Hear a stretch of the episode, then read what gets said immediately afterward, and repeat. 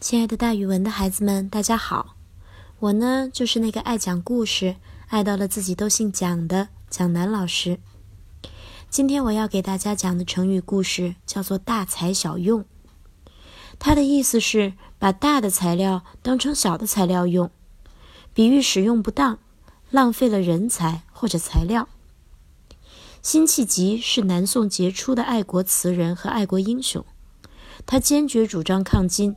反对求和，结果遭到了朝廷里面一些奸臣的排挤，最终被罢官了。经过长期的隐退之后，朝廷又重新启用他，任命他为浙东安抚使兼绍兴知府，与同住绍兴的爱国诗人陆游结成了好朋友。过了不久，宋宁宗赵括让辛弃疾到京城临安去，想跟他谈一谈对北伐抗金的意见和对策。陆游听到这个消息之后，为辛弃疾能实现自己的抱负而感到很高兴。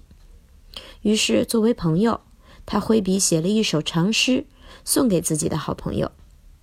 诗中写道：“大材小用古所叹。”意思是说，很大的材料，栋梁之材，却当做一个小材料用，比如说一棵大树当成一根小牙签儿，太可惜了。